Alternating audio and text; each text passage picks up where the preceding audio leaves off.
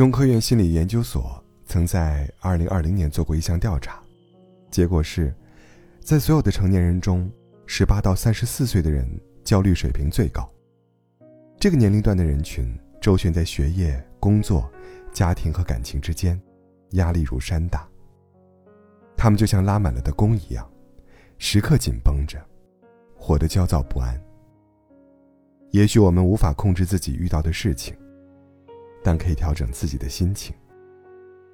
给大家九个方法，希望你也能养成松弛感，活得轻松，过得坦然。首先，接纳自己，不妄自菲薄，也会对自己说：“没关系。”作家中岛敦在《山月记》中写过一个故事：李征少有才能，志向高远，弱冠之年就中榜，以为自己将来定能成就一番事业，但他却不屑于在官场勾心斗角，也不能沉下心来专注于自己的文人理想，于是庸庸碌碌蹉跎多年，最终成了一个窘迫平庸的中年人。现实中的大多数人，不就像李征一样吗？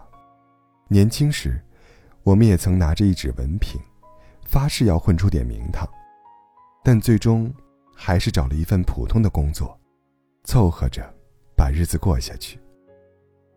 多少人还残存着当初的理想，却又无法改变现状，于是心有不甘，难以自洽。对于凡人来说，其实平凡就是幸福。这世上绝大多数都是普通人，没有显赫的出身，也没有华丽的奇遇。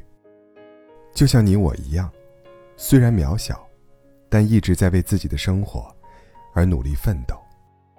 虽然没有出色的事业，但也扛起了家庭的责任，照顾好了一家老小。虽然没有非凡的能力，但内心强大。独自挺过了人生的重重难关。所以，每个人其实都应该对自己宽容一点。当你开始接纳真实的自己，放下不切实际的幻想，便能与周遭的一切达成真正的和解。第二，感受当下，别好高骛远，看到眼前的精彩。每个人只能活在当下。他所能失去的，也只有当下。假如一个人沉溺在过去，就会背负毫无意义的痛苦，在懊悔愧疚之中错过了今天，也错过了未来。幸福没有多么盛大，就在此刻的一呼一吸之间。活在当下，方能在每一天，挖出无尽的乐趣。认真去品尝每一道食物，体味食物的美好。用心去享受阳光微风，让心情舒适惬意。努力去感受身边人的爱，生活便温暖常在。当你全情投入，一个个瞬间就会连成永恒，在记忆中留下不可磨灭的美好痕迹。岁月很短，疏忽即逝。愿我们都能倍加珍惜，热气腾腾的活着。享受当下的每一刻。第三，享受过程。把注意力从结果转到过程上来。你有没有发现，我们这代人都太看重结果了？付出一点努力，就期待着看到收获；经历一段感情，就渴望能维系一生。结果，越是在意结局。就越容易陷入焦虑。我们来这人间一趟，是为了经历跌宕起伏的人生，体验悲欢离合的各种滋味。如果只盯着终点，闷头赶路，就会忽略沿途的风景。一次成绩，即便会不如人意，但你为此付出的汗水，就是对你最好的肯定。一段关系，固然会走向终结。但那些温暖与关怀，却是真真切切存在的。正是因为有了这些人、这些事，才塑造了我们每个人独一无二的人生经历。看淡结局，不怨不求，方能在平淡中寻得欢喜。第四，敢于试错，破旧立新，寻找解决问题的出口。你知道，为什么普通人的生活过得这么累吗？因为大多数人，都缺乏试错的勇气和能力。对他们来说，人生就是一条逼仄的隧道，只能越走越窄，越走越不安。细细想来，确实如此。许多人，都过于在乎试错成本，生怕自己投入的时间、金钱和精力，全都打了水漂。于是，左思右想，迟迟不敢做出行动。殊不知，在自己徘徊犹豫时，幸福早与自己失之交臂了。请你记住，强大的人，不是征服什么，而是能承受什么。允许自己犯错，不断尝试，就会换来你想要的结果。第五，拒绝内耗，卸下内心的重负，自信笃定的前行。相信你和我一样，在日常生活中会有这样的想法或者行为：身体上稍微感到不适，就各种臆测，生怕自己得了重病；工作中犯了一次小错。就胡思乱想，担心领导质疑自己的能力；看到旁人交头接耳，便觉得他们有可能在议论自己。内耗，是自我设置的精神牢笼。我们可以战胜现实的对手，却无法打败脑海中无穷无尽的假想敌。只有停止胡思乱想，敌人才会自动退去。当你专注于眼前。把精力投入到做事上面，所有的不安便能消解一大半。勇敢一点，洒脱一点，就没有什么过不去的难关。第六，适度休息，身体和精神都要得到充分放松。你听过一个词吗？叫做“休息羞耻症”。有的人在休息时无法彻底放松。甚至会因为觉得自己没干正事儿而感到内疚、焦虑，萌生出一种羞耻感。这其实就反映了一个很现实的问题：在很多人眼里，努力拼搏是唯一正确的追求，而休闲和玩乐意味着停滞不前，所以他们把自己当作机器一样使用，不允许自己停下来歇歇。休息不是奢侈。而是滋养身心的必需品。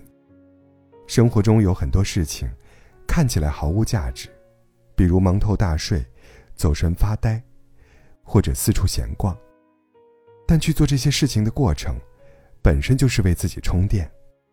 我们可以心无挂碍，感受无所事事的快乐，释放内心的压力和负面情绪。别把自己绷得太紧，休息时，就尽情享受。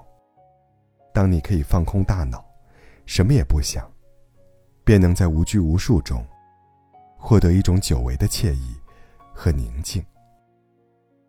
第七，积极暗示，多自我鼓励，坚信自己可以做到。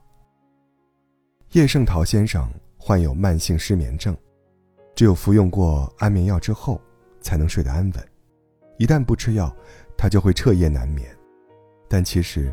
他的夫人为他提供的，一直都只是维生素片而已。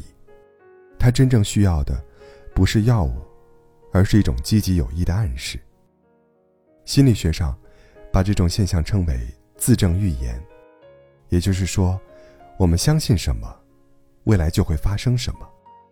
因为，一个人有什么样的想法和心态，就会有什么样的行为和结果。比如，同样是面对一次失败。思想消极的人，会质疑自己的能力，变得更加自卑；乐观的人，则会把这视为自我进步的一次机会，不会让它堵在心里。所以很多时候，真正困扰我们的，不是事件本身，而是我们对这件事情的认知。痛苦无助的时候，不妨换种信念。凡事都往好处想，不断的给自己加油打气。事情，自然会朝着理想的方向稳步迈进。第八，放慢节奏，松紧有度，给自己一些时间充电。看看周围，你就会看到，很多人都把生活调到了倍速模式。嫌做饭麻烦，就靠外卖、速食解决一日三餐；觉得读书太费劲，就去看那种五分钟解读一部作品的短视频。在这种状态下，大家都过得非常割裂，生活上对自己极其敷衍，毫无品质可言；但是精神上却时时保持紧绷。不敢松懈。我们把每一天都安排得如此紧凑，却仍然感到焦虑不安，甚至丢失了自己的快乐和初心。一个会布局的人，永远不会把人生塞得太满。人生大事，从来不是只有忙而已。慢下来吧，静静的去感受一抹阳光，欣赏一朵花开。品味一缕书香，最后，学做减法，断舍离，获得更多的时间和空间。你听说过三七法则吗？一部手机，百分之七十的功能几乎是没用的；一间房子，起码百分之七十的空间都是闲置的；而屋子里的用品，百分之七十，也都不会使用第二次。生活中，真正能派上用场的东西，往往只占少数。曾几何时，我们以为得到越多就越快乐，所以拼了命的去获取，去争夺财富。可到头来才发现，欲望永无止境，人心永难满足。少，即是多。一个人追逐的越少，他获得的便会越多。当我们清空了不必要的物件，远离了外界的嘈杂，也就清除了生活的负累，获得了内心的平和。这世上，每个人都背负着重重压力，没有谁比谁更幸运。有的人之所以幸福快乐，是因为他们把心态调成了松弛模式。心态松弛了，生活就顺了。